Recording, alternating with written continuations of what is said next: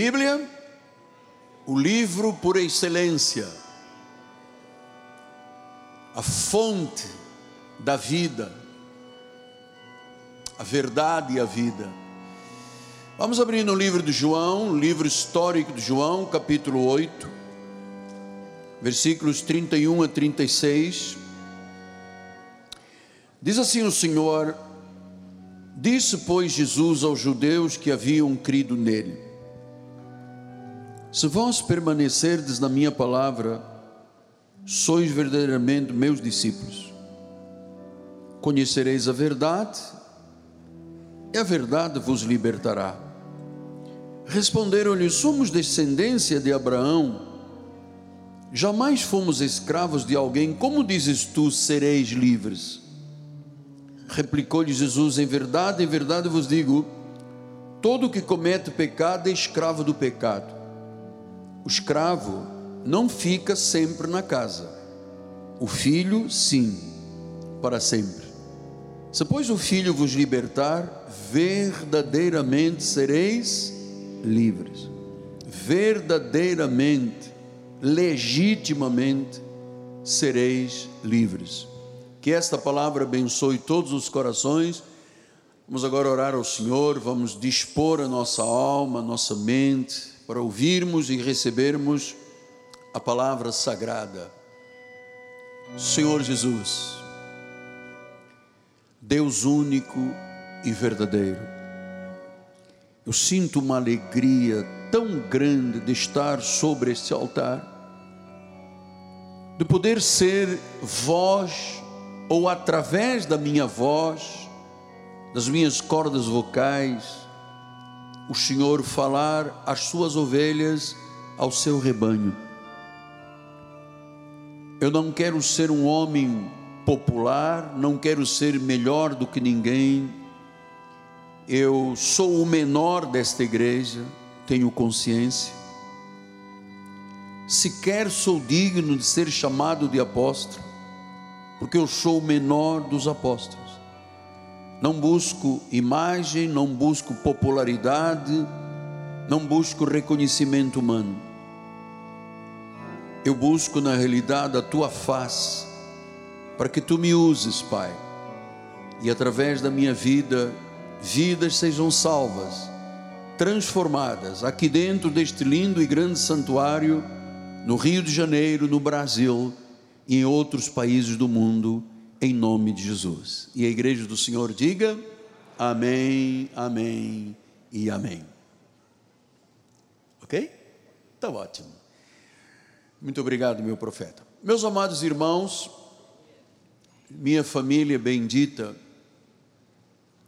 povo escolhido, povo eleito, aqueles que estão presencialmente, nós temos agora, já estamos ao vivo pela Com Brasil, chegando a mais de 5.500 municípios através da Sky, da TIM, da Oi, das demais canais particulares, privados.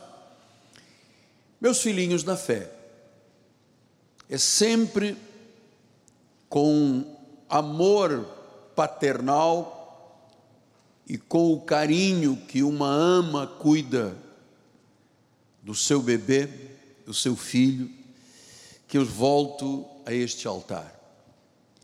E volto porque eu quero hoje lhe falar sobre verdade, sobre liberdade. Sem verdade não há liberdade. Você sabe que esta palavra liberdade sempre foi algo de grande valor para as sociedades do mundo. Sempre. O povo sempre andou em busca de liberdade. E nós queremos mantê-la na nossa vida pessoal, no nosso país, na nossa sociedade. Para vivermos uma vida livre, só a verdade só a verdade pode nos deixar livres. Só a verdade. E você sabe que há muitas interpretações, muitas interpretações, sobre a questão da liberdade e da verdade, desde as culturas antigas, desde a Grécia, a filosofia dos grandes pensadores sempre foi sobre esta questão da verdade e da liberdade. Veja os senhores que Platão já dizia: se a tua verdade é verdadeira, tu serás livre. E ele disse: diga a verdade e sempre serás livre. Portanto, repito, se a tua verdade é verdadeira, você é um homem, uma mulher absolutamente livre. Então, desde a Grécia antiga que se vem trabalhando nesta situação, e você tem que compreender um pouquinho do significado da palavra, primeiro, verdade. Esta palavra vem, por exemplo, do grego Conhecereis a verdade, a verdade vos libertará. Vem da palavra grega aletheia, que significa não ter nada oculto no coração e na mente, não ter nada dissimulado, ser a manifestação daquilo que é ou que existe tal qual é. Isso chama-se a verdade, aletheia. Da palavra eh, latina, veritas. Veritas, até a expressão latina, ego sum qui sum. Eu sou quem eu sou. Isto é a verdade. Eu sou quem eu sou. Ego sum qui sum. Eu sou quem eu sou. Ainda vem da palavra hebraica, verdade, emunaha. Emunaha. Então, deixem lhe explicar depois de você entender os originais, sempre para alicerçar e consolidar o ensino, muito, ouça agora o seu guia espiritual, o seu apóstolo, muito do que é disseminado hoje,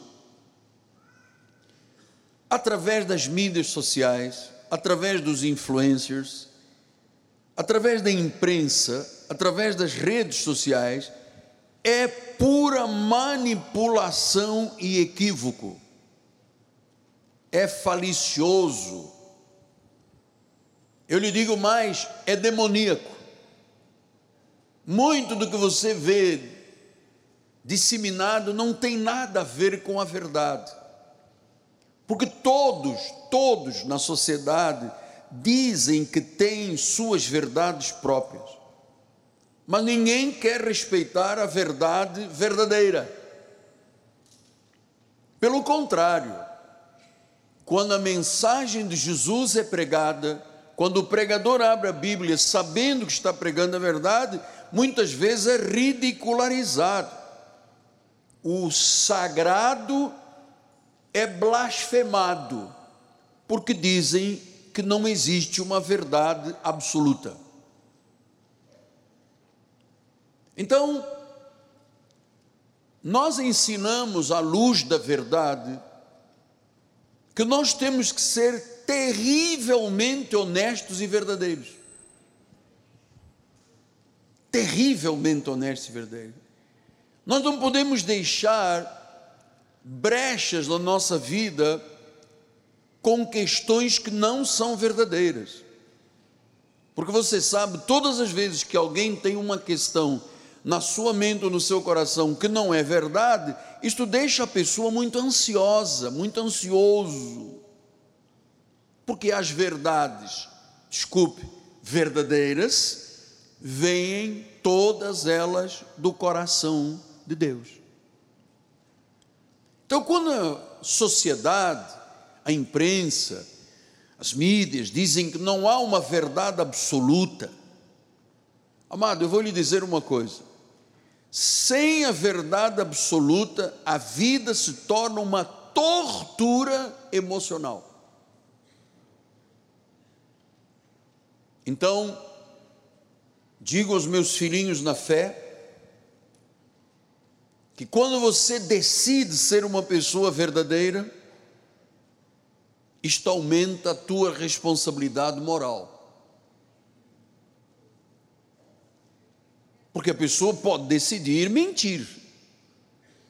Não tem responsabilidade moral. Mas se ela decide, eu vou viver a verdade bíblica, isto aumenta a nossa responsabilidade moral. Agora, os senhores sabem que esta palavra veritas, aletheia, emunaha, esta verdade não funcionou até hoje na nossa sociedade, no mundo. E eu vou lhe dizer mais até no mundo científico. Vamos lembrar o início da pandemia? Diziam assim: se você tomar uma vacina, você está imune de tudo. Dizia a ciência. Aí as pessoas correram e tomaram. Mas agora não é uma, são duas. Só com duas você não morre. Aí todo mundo foi e tomou. E alguém chegou: não, duas não dá, três. Oi, mas não era uma. Então tem algum, alguma mentira aqui. Oh, agora já estão dizendo tem que ser quatro. Não havia uma vacina que era uma só. Lembra? Uma já bastava. Agora já tem que ter três dessa uma. Então eu vou lhe dizer uma coisa: era uma, eram duas, três ou quatro, e agora já estou ouvindo aí que tem que ser quinta ou sexta. Espera aí, onde está a verdade? Então nós começamos a olhar como igreja, com a responsabilidade moral que nós temos como homens e mulheres de Deus, como família cristã, nós começamos a olhar para o mundo nas três esferas que governam um país. Você tem um legislativo, um executivo e um judiciário. Há verdade em todos os níveis da nossa sociedade? Não.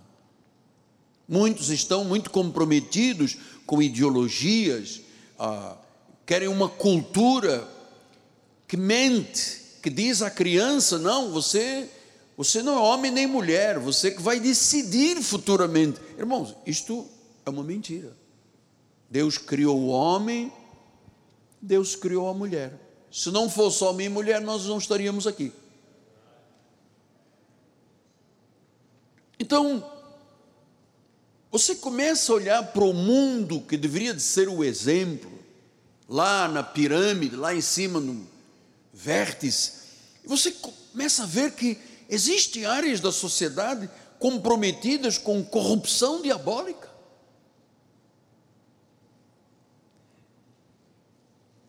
E nós, como cristãos que conhecemos a verdade, que estamos sendo doutrinados, estruturados, não temos a vida pautada por mentiras ou por aparência de verdade. Nós não relativizamos a verdade.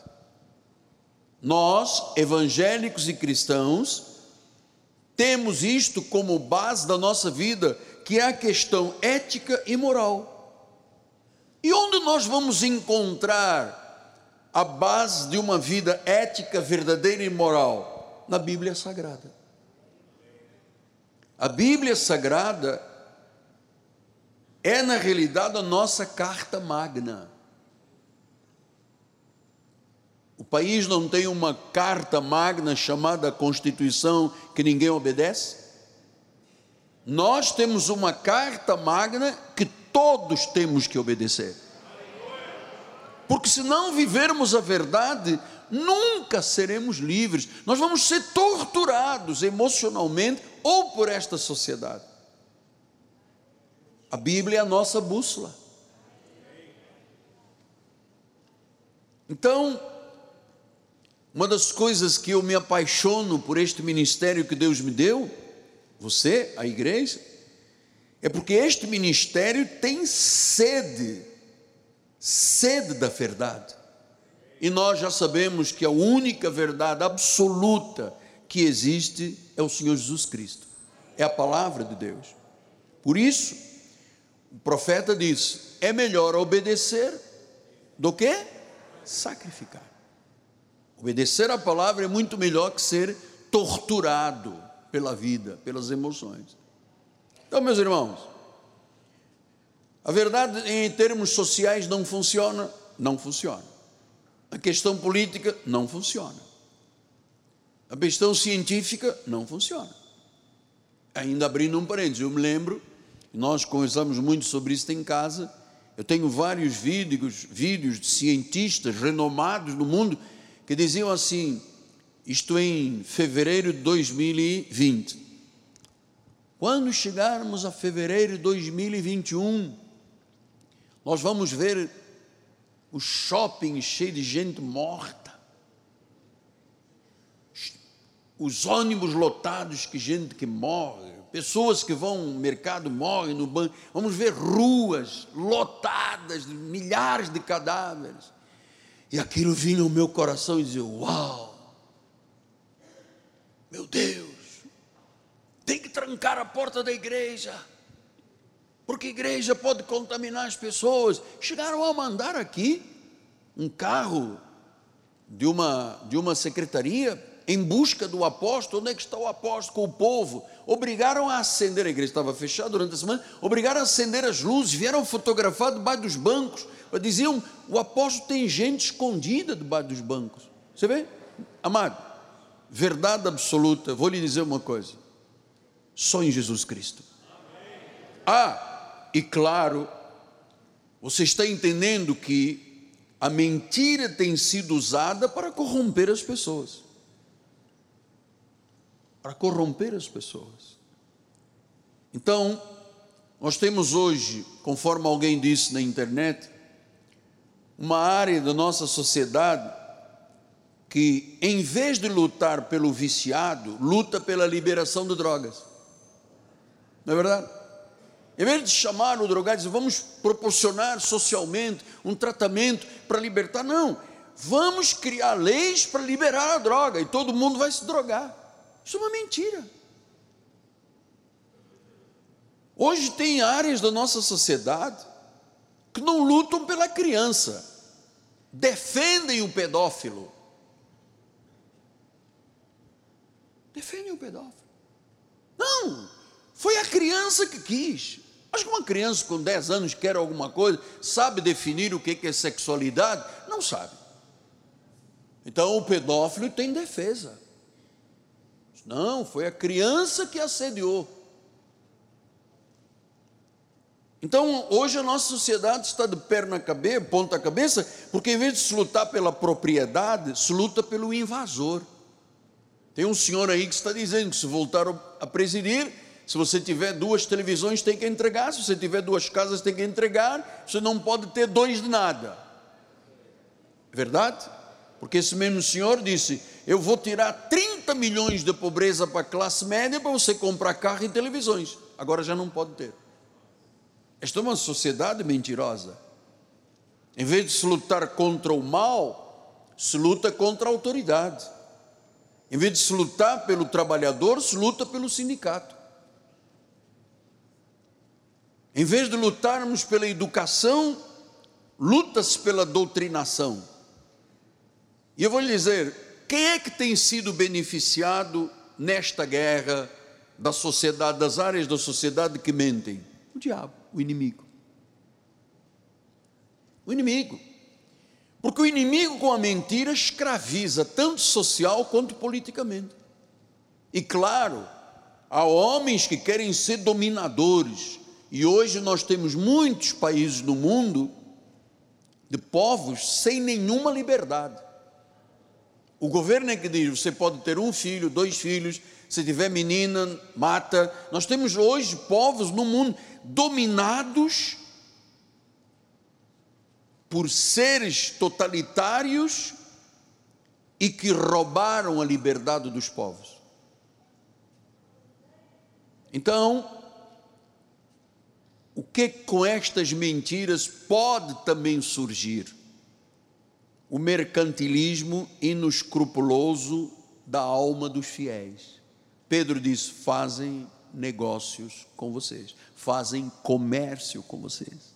São almas inescrupulosas que aproveitam através da mentira para mercadejar. Paulo diz: Nós não mercadejamos a palavra. Pedro diz: fazem comércio de vós. Então nós temos que ter este cuidado, filhos amados. Eu sei qual é a minha responsabilidade, eu sei o que, que eu tenho que fazer zelando pela tua alma, pela tua vida, pelas tuas, tuas emoções, pela tua personalidade, o teu caráter, pelo teu dia a dia, pela tua família, pela tua vida eterna após a morte. Mano. Tudo depende disso que está ensinando aqui. Então, se não há verdade e não há liberdade, há o que? Escravidão. Paulo, quando escreveu a sua carta aos Gálatas, ele disse no capítulo 5: Foi para a liberdade que Cristo vos libertou. Já libertou. Na cruz, romperam os grilhões.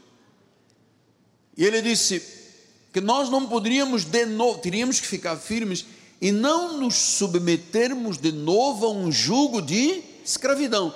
Onde há escravidão? Onde não há verdade, onde não há liberdade.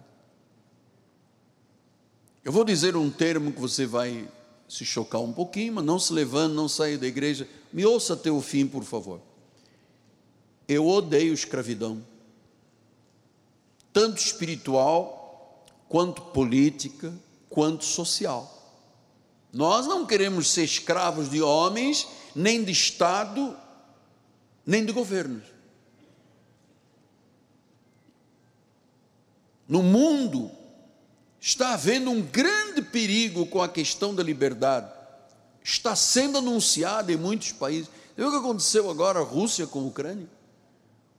O presidente da Rússia tem uma série de situações que ele diz que são plausíveis, da Ucrânia também se misturaram numa guerra para nada, para sacrificar. Só de um lado, a Ucrânia já morreram 16, 10 mil militares, até inclusive brasileiros foram lá lutar, mercenários, já morreram. Da parte da Rússia já morreram oito generais, já morreram acho que 30 e poucos mil soldados. Por quê? Porque na realidade alguém ali quer conduzir à escravidão os seus povos. Então, a liberdade, fruto da verdade, é algo que não tem preço. Quando eu sou livre, eu sou respeitado. Quando eu não sou livre, eu sou escravizado. Então, senhores, com... eu gosto muito de mostrar situações para você ter testemunho, inclusive para falar, para ensinar as pessoas. Vejam, vejam, por exemplo, o avanço da ideologia do LGBT. Dizem que é pro bem da sociedade. Mas nós temos um entendimento que se você destrói uma criança, você está destruindo a família. E não há hipótese de dizer é pro bem da sociedade, porque isto é forçar as pessoas a aceitarem uma coisa que é contra a verdade da Bíblia Sagrada. Vamos ainda lembrar a psicose que se manifestou aqui durante os primeiros tempos da pandemia, todo mundo com medo, não sabíamos da verdade. Prefeitos e governadores mandaram prender. Essa gente não pode nunca mais ter acesso a nenhum cargo do governo. Mano. Mandaram prender, bateram nas pessoas, lacraram as lojas, uma praga criaram um ambiente de ameaça. Toda a nossa sociedade equivocadamente entrou num lockdown, porque o que nós todos sofremos é que havia um espírito dominante com mentira.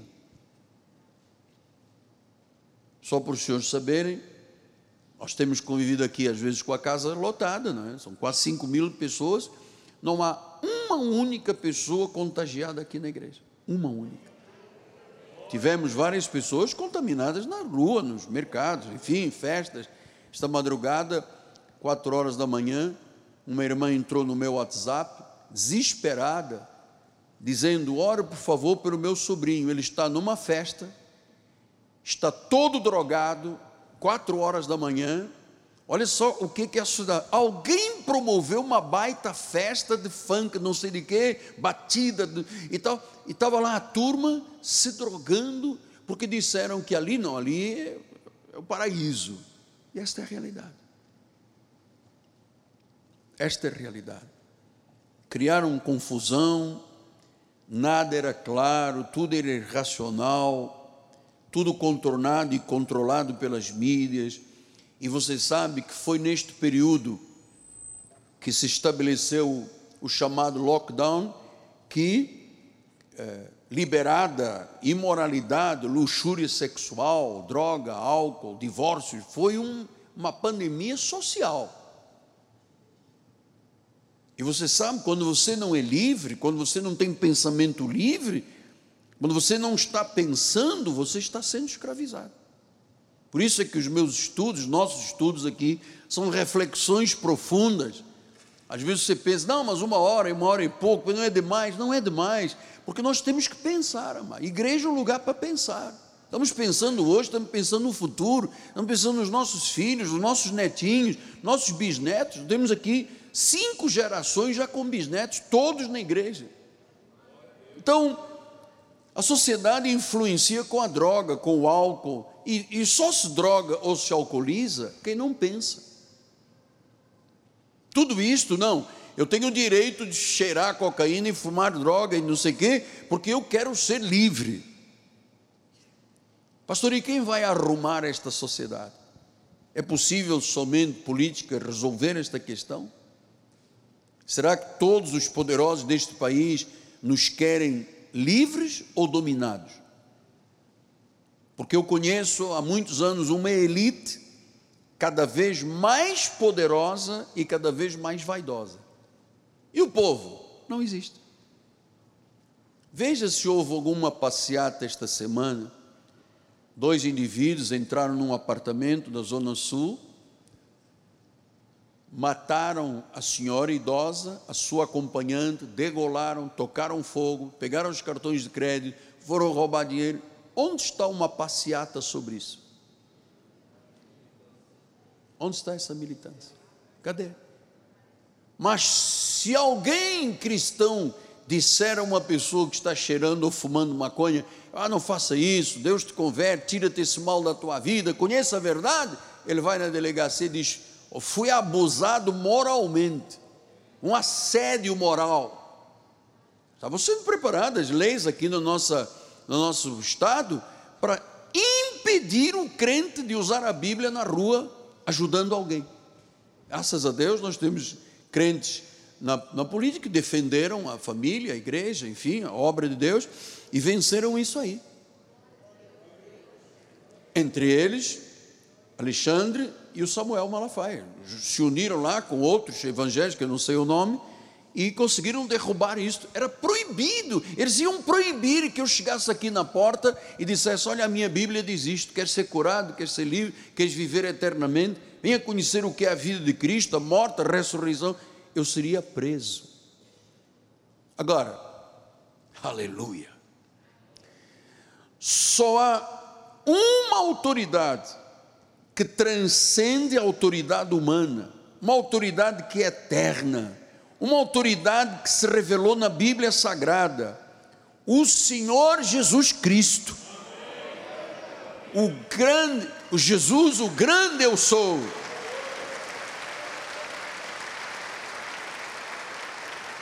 Então, como ele veio com a verdade libertadora, a sociedade diz que Jesus é o inimigo deles. Outra coisa, alguma passeata dos defesa, uma professora estava dando uma aula essa semana passada, botou uma fotografia dizendo que era Jesus, diz bandido bom, bandido bom e bandido morto, falando que Jesus era bandido. Experimenta fazer isto com os muçulmanos. Eles não fazem sabem o que, que vai ter de resposta. E nós cristãos ficamos quietos, calados, porque lá em cima da pirâmide existem pessoas a favor disso tudo. Então lembre-se quando Jesus estava diante de Pilatos, João 18, 37 e 38 diz assim: Então lhe disse Pilatos: Logo tu és rei? Respondeu Jesus: Tu dizes que eu sou rei. Eu para isso nasci, para isso vim ao mundo, a fim de dar testemunho da verdade. Dar testemunho da verdade. Todo aquele que é da verdade, ouve a minha voz. Eu quero saber aqui dentro desta casa de Deus, quem é que ouve, né? Quem é da verdade que está ouvindo a voz de Deus, levanta a sua mão e diga glória a Deus.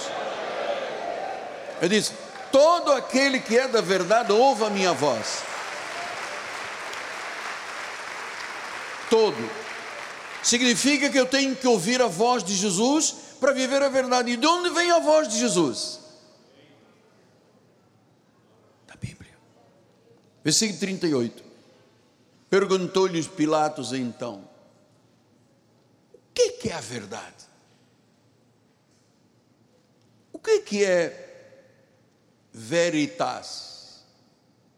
O que, que é a verdade que liberta? Porque filosofia não liberta, ciência não liberta, governos não libertam. Então, onde se encontra a verdade, apóstolo? Isso é muito desafiador, porque nós temos uma autoridade superior sobre nós que nos ensina a verdade, a verdade que está na Bíblia, a verdade que educa, a verdade que admoesta, que ensina, que corrige. É a verdade da Bíblia. Jesus diz: Eu sou o caminho, a verdade e a vida. Então, amado, não busque verdades em outros lugares porque elas não existem. Absoluta, verdadeira, proeminente, única, soberana pessoa de Jesus na Bíblia Sagrada.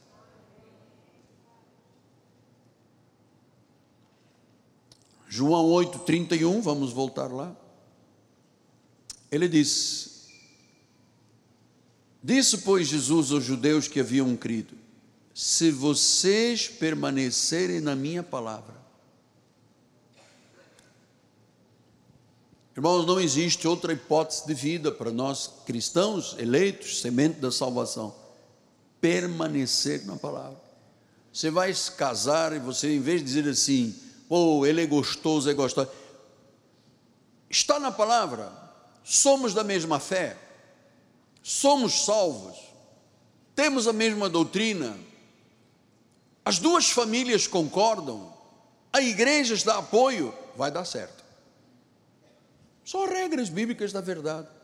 Ah, eu vou me casar só para contrariar papai. Papai é uma pessoa, tá? então eu vou contra o meu pai, contra a minha mãe, e, e depois venho ao altar da igreja pedir a bênção. Não vai funcionar. Não está dentro da verdade. Pastor, eu ando orando há muito tempo e apareceu um homem ímpio, cheio de dinheiro e quer se associar comigo. Não vos associeis com ímpios. Não há comunhão entre a luz e as trevas.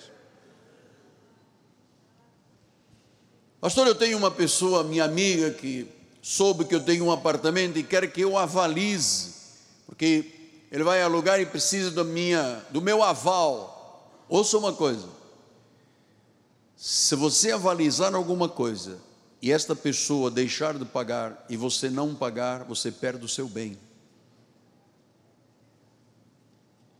Então fuja. Sábio Salomão diz: não feche os olhos, não durma, vá atrás da pessoa e tire o seu nome, senão você vai se dar mal. Então, aqui regras bíblicas. A esposa, a esposa tem que ser submissa. Não, mas porque na atualidade, amado, a esposa tem que ser submissa. Submissão não é subserviência. É uma mulher que diz: Eu amo este homem e eu vou estar submetido a ele. Assim como o homem tem que estar submetido à mulher.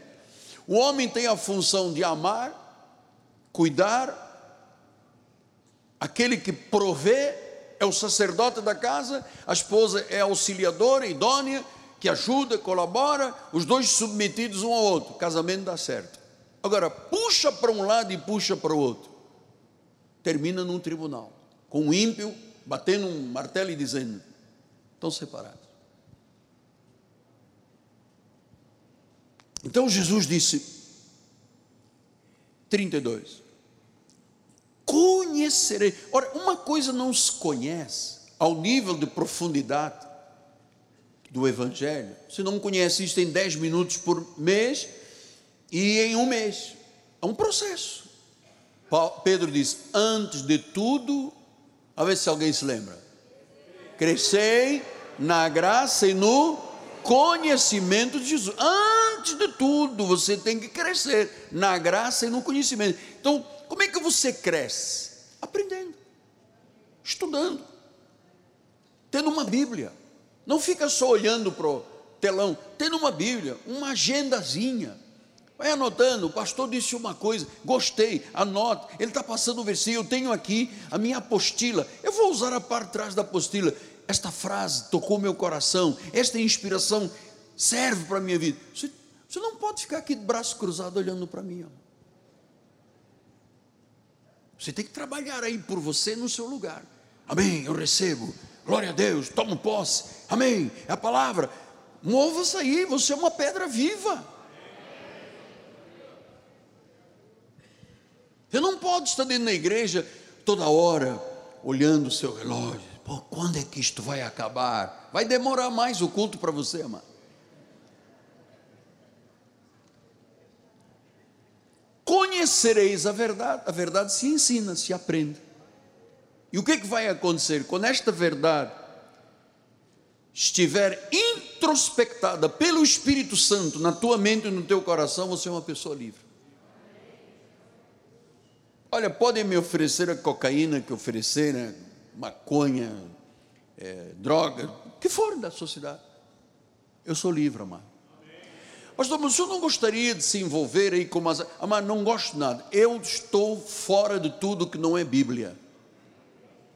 Eu estou fora. Eu quero viver a eternidade.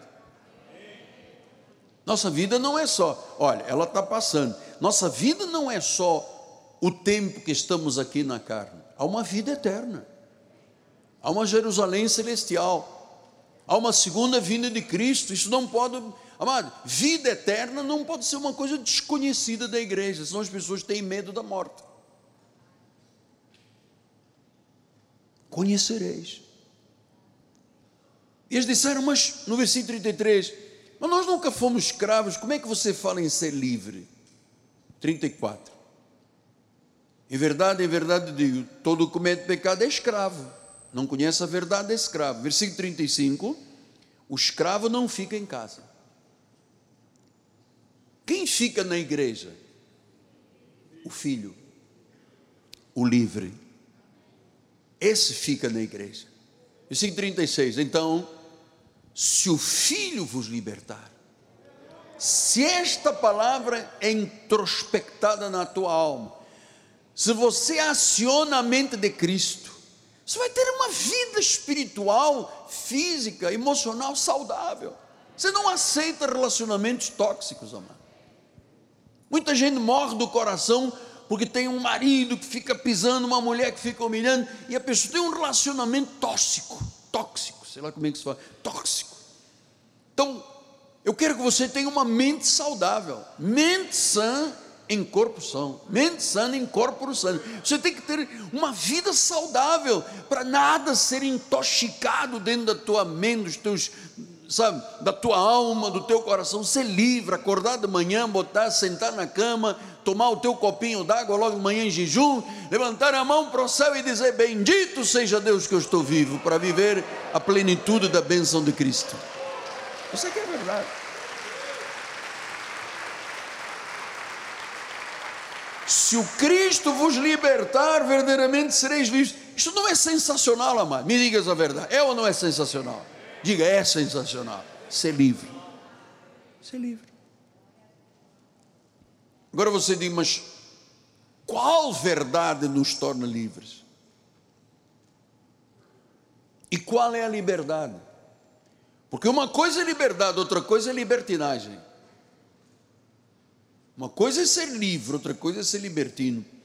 Então vamos lá voltar, porque João, é nesse mesmo versículo 30 e 31, diz assim: Ditas estas coisas, muitos creram nele. Versículo 31 disse, pois Jesus aos judeus que haviam crido nele: Se vós permanecerdes nas minhas, ou na minha palavra. Aqui, amado. Para no posto de gasolina. Abastece o meu carro. Aí o moço chega e diz assim: Quer nota de quanto? Eu falei: Quanto é que o senhor pôs no meu carro? 200 reais. Quero uma nota do que você gosta. Sim, mas se o senhor quiser, eu ponho 600. Querido, desculpe qualquer coisa. Você abasteceu quanto? 200. O senhor não venha me oferecer uma nota de 300, ainda que seja um agrado. Porque eu vou mentir. Eu não quero mentir na minha vida.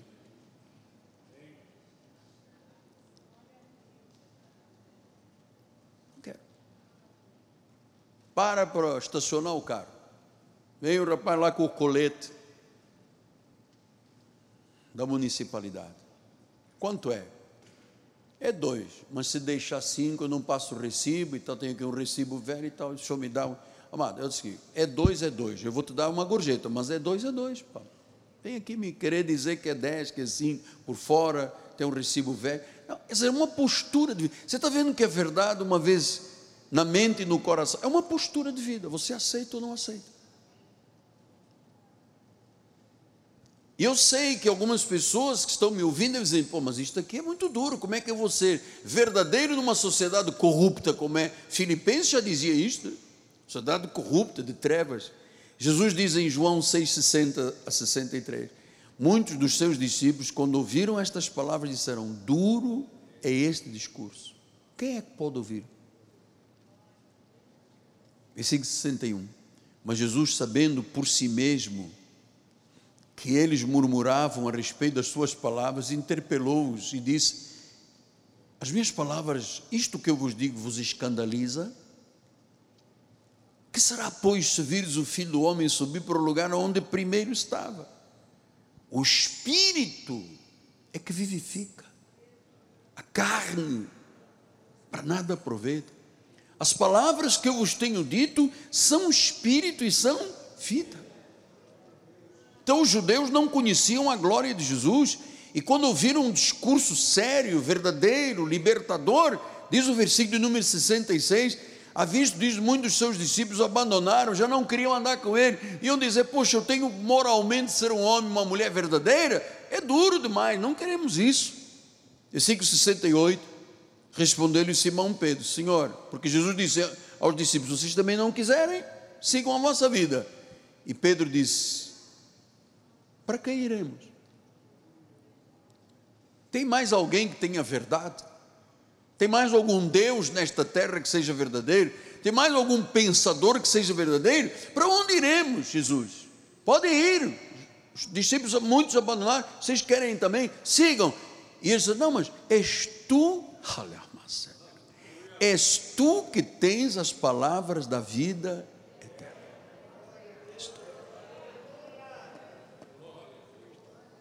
João 8,31 disse: Disse, pois, Jesus aos judeus que haviam crido nele: Se permaneceres da minha palavra, vocês são verdadeiramente meus discípulos. Jesus estava dizendo: Você tem uma casa sobre a rocha. Mas, pastor, eu precisava que o senhor me mostrasse outra coisa que nunca ninguém mostra. E as pessoas que entram nas igrejas, depois saem, vão, ficam um mês, depois já não voltam. Deixa eu lhe explicar isto à luz da verdade. 1 João 2,19.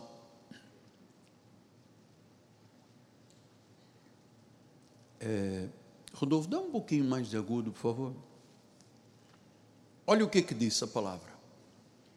Eles saíram do nosso meio, entretanto, não eram dos nossos porque se tivessem sido dos nossos, teriam permanecido conosco.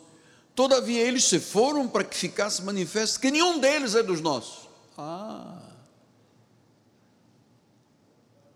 Você sabe que há pessoas que ouvem a palavra, a palavra cai à beira do caminho, outros caem no meio dos espinhos, outros caem no meio das pedras, mas há pessoas que o Senhor chama de minha amada igreja, meus filhos, meus eleitos, escolhidos, predestinados, que tem no coração uma terra boa, que quando a semente cai, germina, dá fruto a 30, 60 e a 100 por um da semente. E os que vão e voltam, levam o vinho à Ribeira Mota, o que, que acontece com a pessoa? Não eram de Deus. Claro que você pode dizer, não, mas não exagera, apóstolo. Tem gente que fica perturbada, confusa, está habituada a apanhar cajado da lei. Chega aqui o Senhor e diz que é livre, a pessoa, não, eu preciso de jejuar, eu preciso de cerimônia, eu preciso de ritos, eu quero meus filhos todos passando pelas águas. Sabe? A pessoa tem até o direito de exigir uma explicação melhor. Mas quando a pessoa vira as costas para Jesus, nunca foi de Jesus. Sim, mas eu estou indo embora da igreja porque aquele irmão não me cumprimentou. Você está na igreja por causa de quem? Do irmão ou de Jesus? De Jesus. Então, se o irmão não cumprimentou, azeite. Você não está aqui, eu não estou aqui. Se algum irmão não ri, não cumprimenta, eu não vou.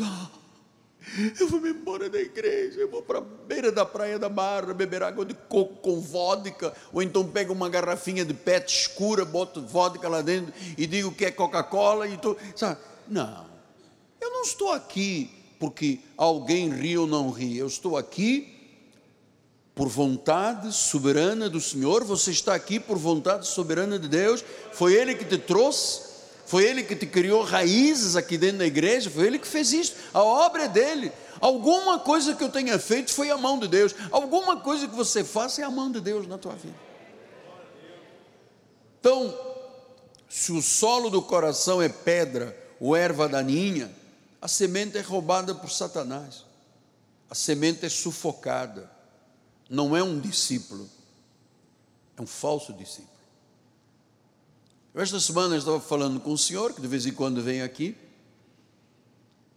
e ele disse: Apóstolo, sabe, eu gosto muito do senhor, gosto muito da sua igreja, a sua igreja levanta as pessoas, mas eu sou católico. Então eu fui falar com o padre e disse: Pô, eu vou lá na igreja do Miguel Anjo, ele encoraja todo mundo. Eu venho aqui, estou de luto, parece um, um funeral. Eu falei: Mas o senhor vai na Cristo Vive ou vai na igreja católica? Porque o que eu sei, por experiência própria, é que milhões de católicos estão perdidos aí pelo mundo, amado. Não tem uma direção espiritual, estão confusos, se sentem órfãos, ficam ali diante de imagens, rezando, e, sabe, pagando preço e fazendo votos e acreditando que a missa, na realidade, é uma grande cerimônia fúnebre Ali se fala da morte, da morte, da morte, culpa, culpa, morte, morte. A Bíblia diz que eu não tenho culpa de ter sido nascido pecador ou ter nascido pecador. Foi Adão que provocou isso aqui. Eu não poderia fazer nada para ser salvo. Então eu não posso ir para um lugar espiritual que produza uma vida espiritual sem ser saudável.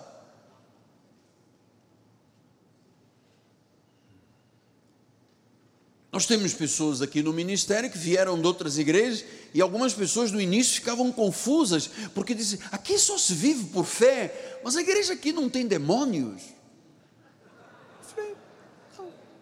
Eu não. É uma igreja cristã, chama igreja evangélica Cristo Vive. Sim, mas o senhor não tem uma sessão espírita? Eu, sessão espírita, mano. Eu prego um Deus vivo, um Cristo real, verdadeiro um Cristo que disse: Não vos deixarei órfãos, eu voltarei para vós outros. Eu sou o teu Senhor, eu sou o cabeça da igreja. Então, onde não há verdade, o joio, porque a Bíblia diz que há trigo e há joio. joio.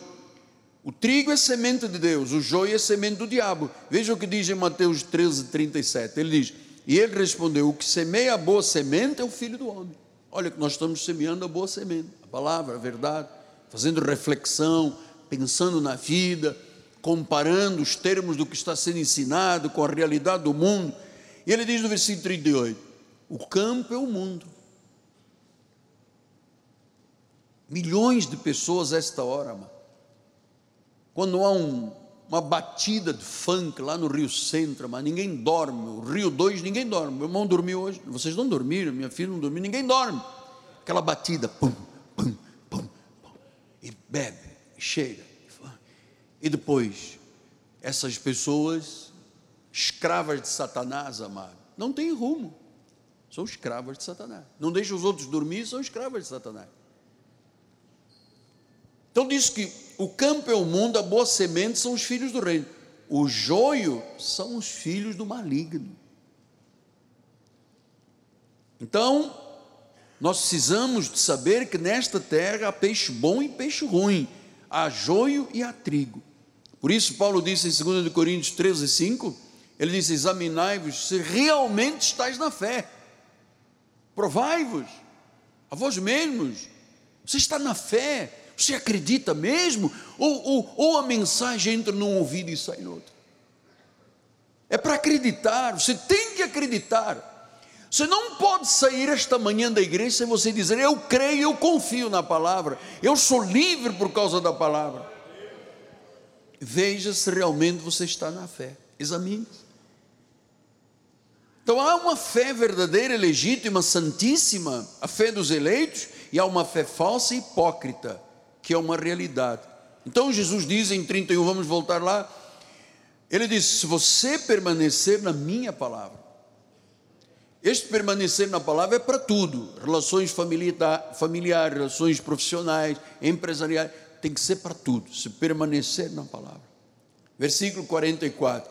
Vós sois do diabo que é o vosso pai quereis satisfazer os desejos de homicídio. E diz assim: quando ele profere a mentira, fale do que é próprio, que é mentiroso e é pai da mentira. Versículo 59. Quando Jesus pregou isto, pegaram em pedras para atirarem nele, mas Jesus se ocultou e saiu do templo. Amados, começar a crer é fácil. É a fé que dá uma vida melhor. É a fé que dá esperança. A fé faz com que Deus, na sua plenitude, se mova na vida. É a fé que nos torna um espírito com o Senhor, que nos faz acreditar porque a fé vem pelo ouvir a palavra, a palavra de Cristo. Uma vez que você está alicerçado, o mundo tenta chegar a você com o pecado, sabe? Tentando empoderar a pessoa com desígnios de Satanás, empurram contra a verdade. Muita gente cai porque não tinha alicerces. Era madeira palha e feno. Não era ouro, prata e pedras preciosas. Então, ter conhecimento de Deus exige o que, apóstolo? Ter compromisso. Compromisso com Deus. Lucas 14, 25 diz: Grandes multidões acompanhavam ele, voltando-se para ele, lhes disse: Se alguém vem a mim e não aborrece o seu pai, a sua mãe, a mulher, filhos, irmãos, irmãos e a sua própria vida, não pode ser meu discípulo. Versículo 27. Qualquer que não tomar a sua cruz e vier após mim, não pode ser meu discípulo. Então é muito perigoso uma pessoa dizer eu sou crente, mas não ter compromisso. Muito perigoso. Nós temos que ter, amados, todos nós, comprometimento total. Porque Jesus tinha explicado isto em 12 de João 42, 43, diz: Muitos dentre as próprias autoridades creram nele mas por causa dos fariseus não o confessavam, para não serem expulsos. Então a pessoa crê, mas não confessa.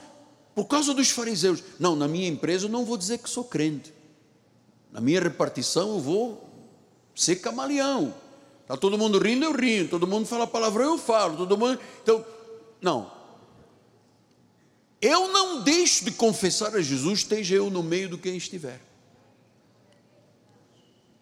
A minha maior mensagem não é a teologia que eu ensino, é o meu testemunho pessoal.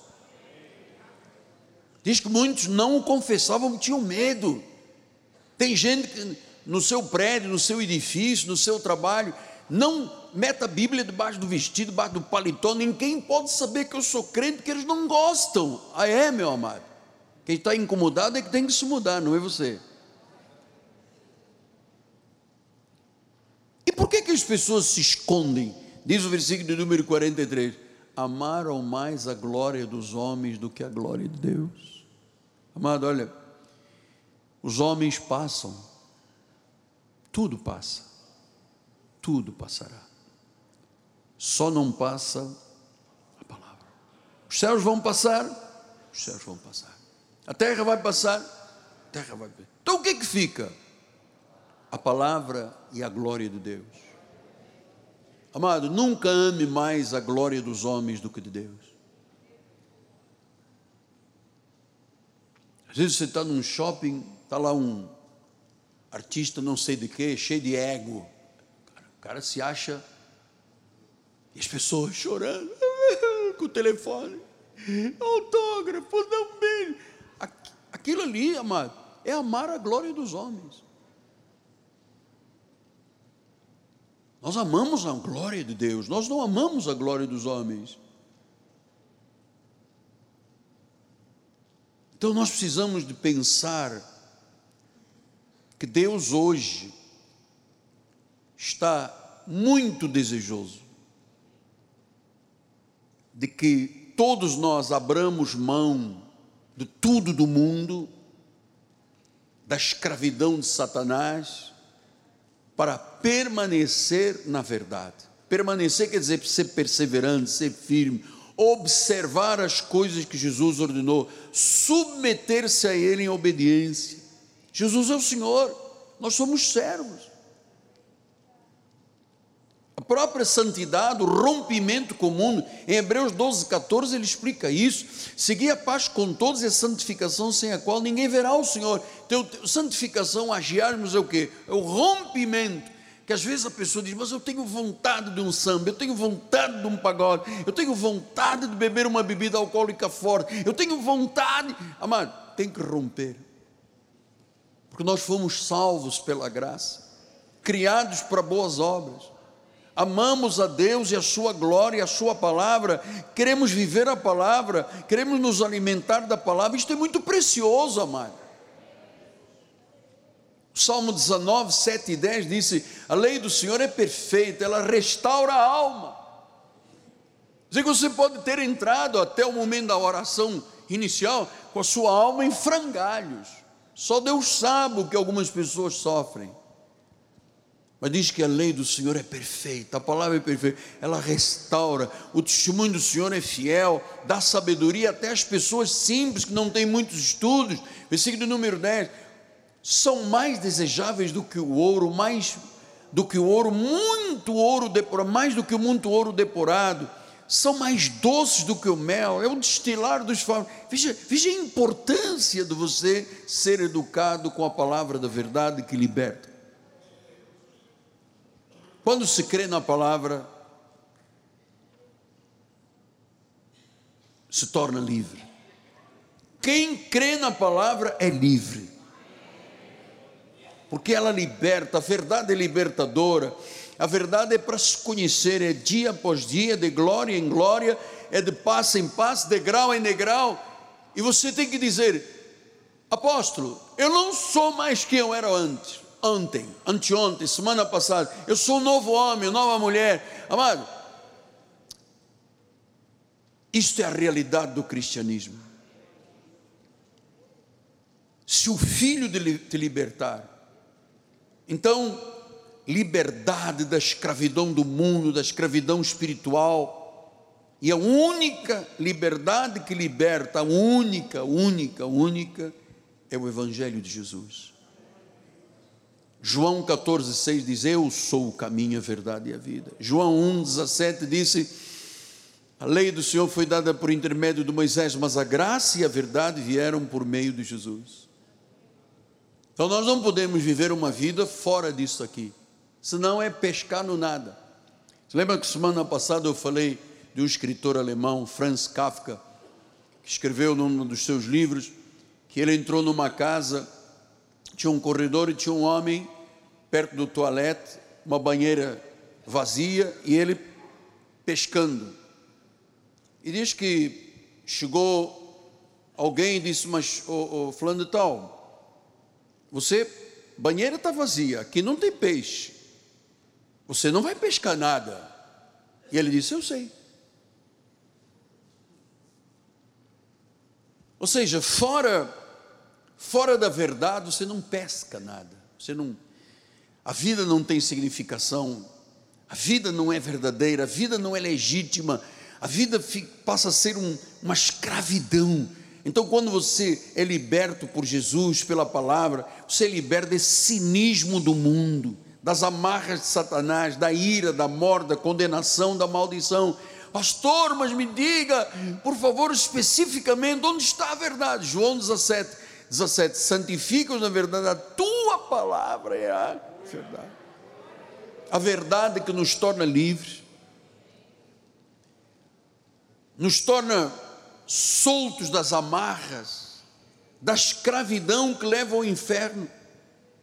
Se uma pessoa escrava, porque não tem a verdade, eu vou lhe dizer, ela não ficará muito tempo na igreja. O escravo não fica. O escravo diz: é longe. Mensagem demora. Os irmãos não estão rindo para mim a toda hora. Ninguém me serviu um café. Então arranja mil pretextos. Mas se você crer, se você está crendo, amado, se você está crendo, isso aqui não depende de homens. O Espírito está trabalhando na tua mente, no teu coração, nas tuas emoções, na tua vida íntima, na tua vida. Você tem que ser um homem de Deus, uma mulher de Deus, saudável nas tuas emoções, no teu corpo, amado. Tá aí dentro, a verdade te libertou de qualquer contrariedade em respeito disso. Então, se você crer, você é livre, você é filho para sempre, você é verdadeiramente livre, totalmente livre. E quem é totalmente livre não tem opressão, não tem depressão, não tem angústia, não tem medo, não tem condenação. Se o filho te libertar, é porque você nunca mais será escravo. Cristo nos fez livres, Ele tem o controle da nossa vida. Nós somos discípulos, nós somos matete de Jesus Cristo.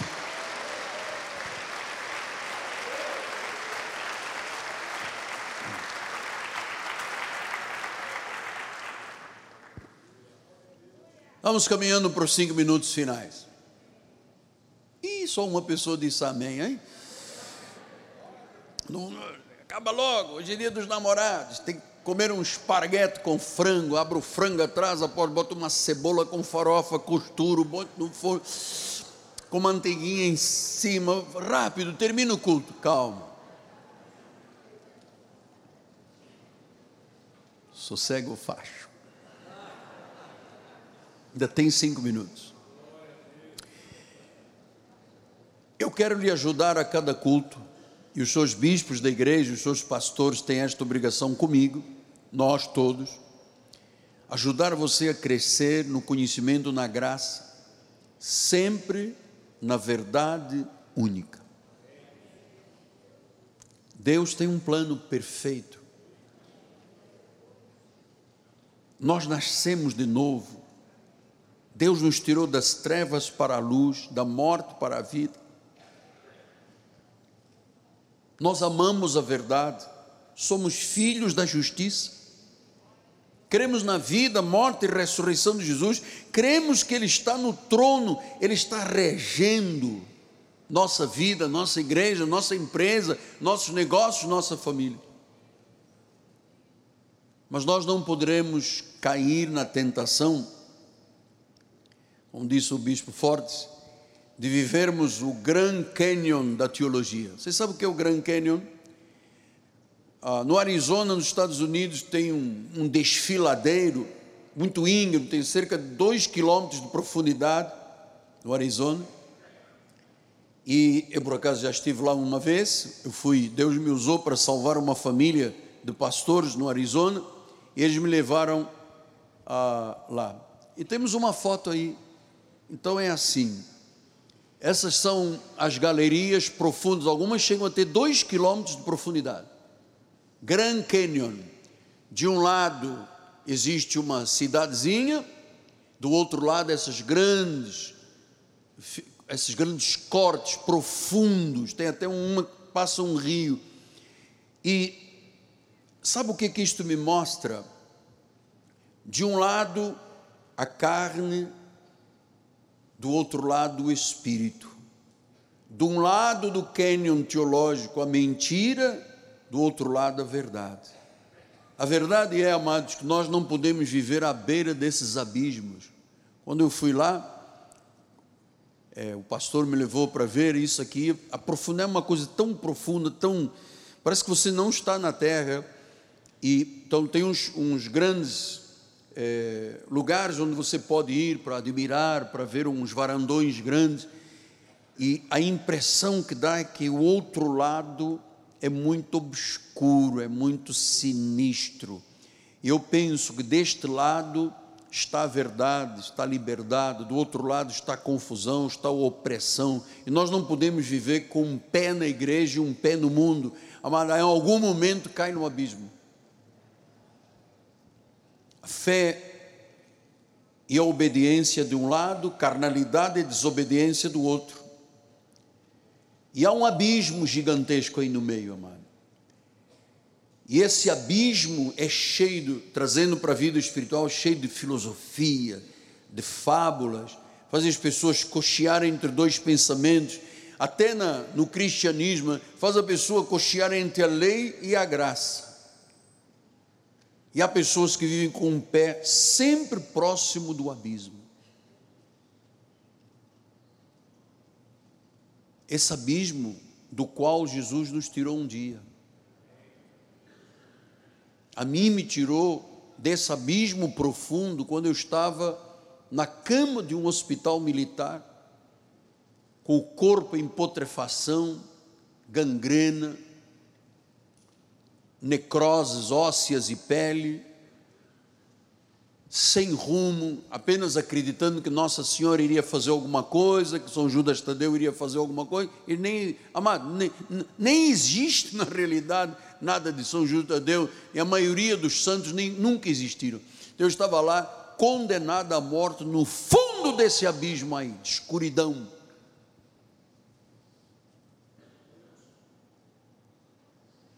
Com fome de Deus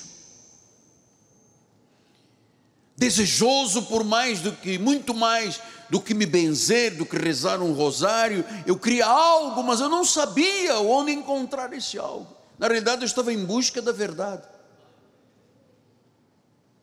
Até que um dia entra aquela senhora, para de, passa por todas as câmaras do CTI, para diante de mim e diz: Você vai ser um pregador que levará a palavra de Deus à volta do mundo. E depois de uma luta titânica de quase duas horas, a senhora tira de uma bolsa de palha um livro que eu nunca tinha tido acesso, coloca no meu peito, manda me procurar Jó. Eu não sabia o que era Bíblia e quem era Jó.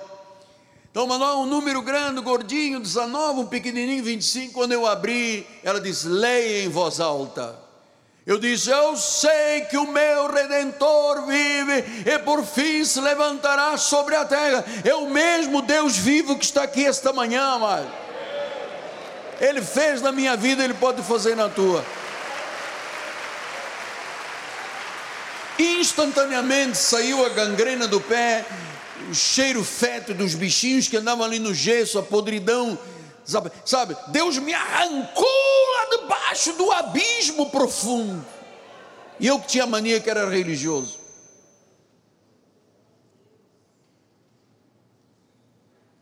E quando eu chamei o chefe da enfermaria, você já ouviu contar um milhão de vezes, eu estou contando um milhão e um.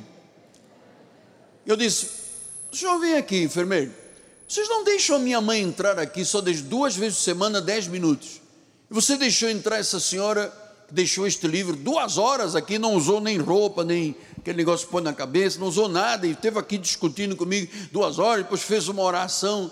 Eu disse: aqui não entra ninguém, não entrou ninguém. Entrou, entrou, que era Deus me dizendo, Miguel, se você conhecer a minha verdade, você vai ser livre emocional, física, teu corpo, tua alma. Eu vou quebrar essa escravidão, essas correntes de opressão.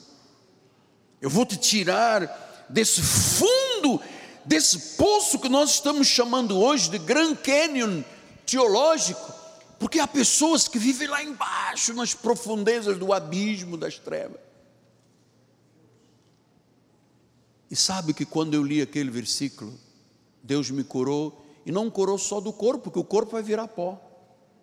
Deus curou a minha alma. Deus curou o meu espírito. Deus me deu razão para viver. Eu posso dizer-lhe hoje, agora, não sou eu mais quem vive, é Cristo que vive em mim. É Cristo que vive em mim. É Cristo que vive em mim. Diz que esse viver agora é pela fé no Filho de Deus. E só Ele, Mauro, tem a capacidade de ir lá no fundo do abismo, do Grand Canyon da teologia, e arrancar a pessoa das garras de Satanás e trazê-la para o reino do Filho do seu amor. Só a verdade. Pastor, mas é tão simples. Ele disse: Conhecereis a verdade, a verdade vos libertará. Ah, e ele reforçou dizendo: verdadeiramente sereis livres. Não é, não é uma verdade, sabe, mais ou menos, é uma verdade verdadeira. livre. Livre para orar, livre para vir à igreja, livre para ter uma relação saudável com Deus, com a família, amado. Uma relação saudável com a família.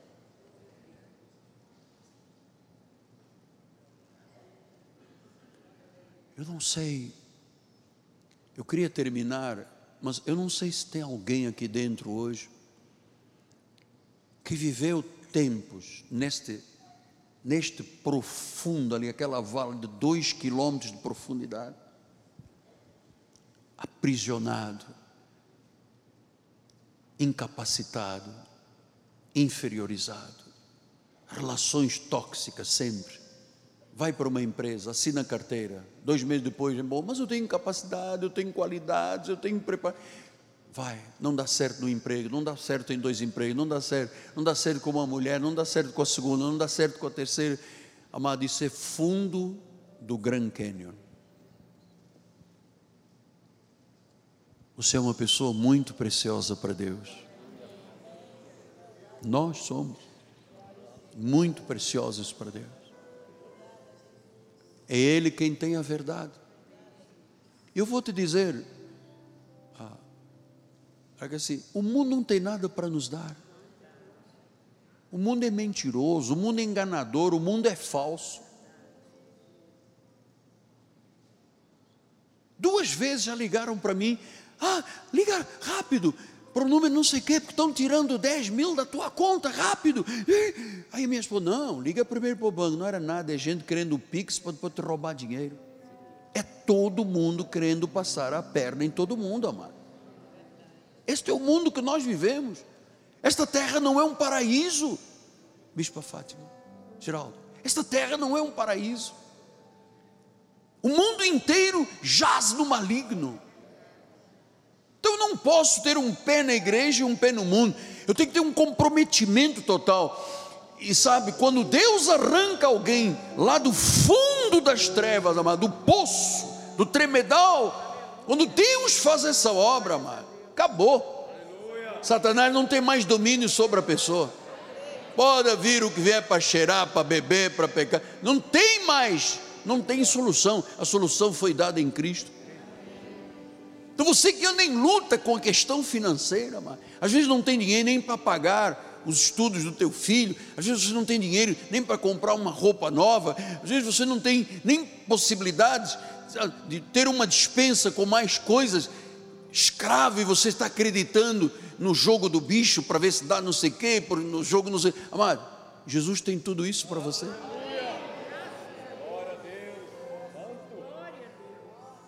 Ele tem provisão Sabe como é que Davi dizia? O Senhor é o meu pastor e nada me falta. Olha, olha a imagem lá no profundo. Olha lá, olha. Obrigado, bispo. Meu bispo é o bispo Spielberg. olha aí. Essa é a profundidade.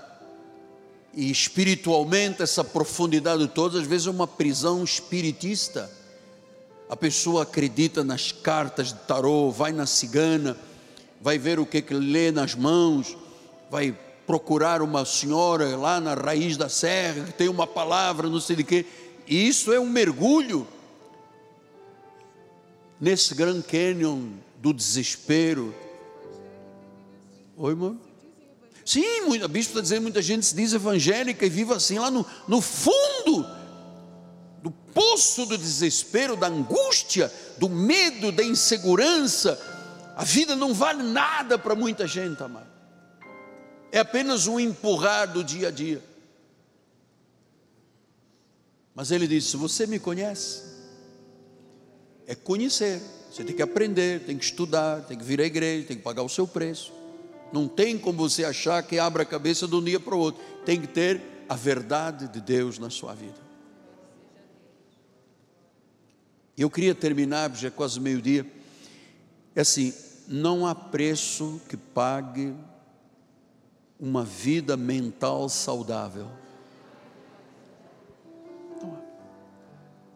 Não há, vida, não há dinheiro que pague vida física saudável, vida familiar saudável, vida, a sexualidade saudável. Não há preço que pague isto, amado.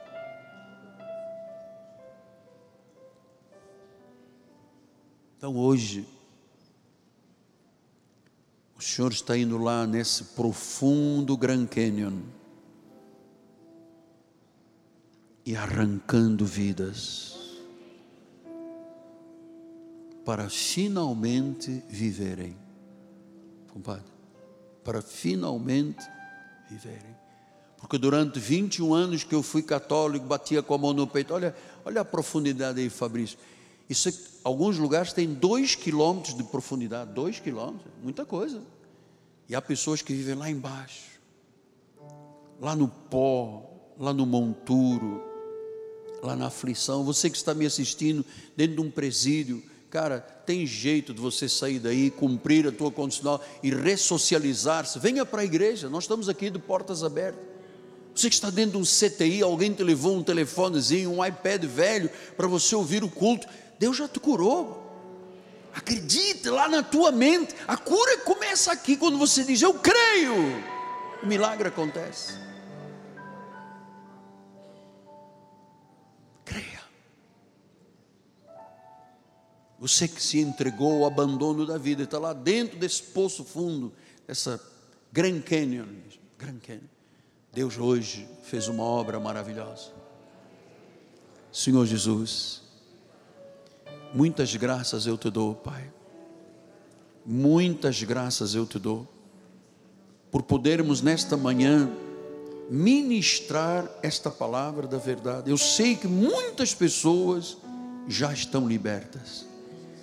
Vão voltar para casa não mais nesse profundo abismo de escuridão do Grand Canyon teológico, mas para viverem a luz de Deus em nome de Jesus.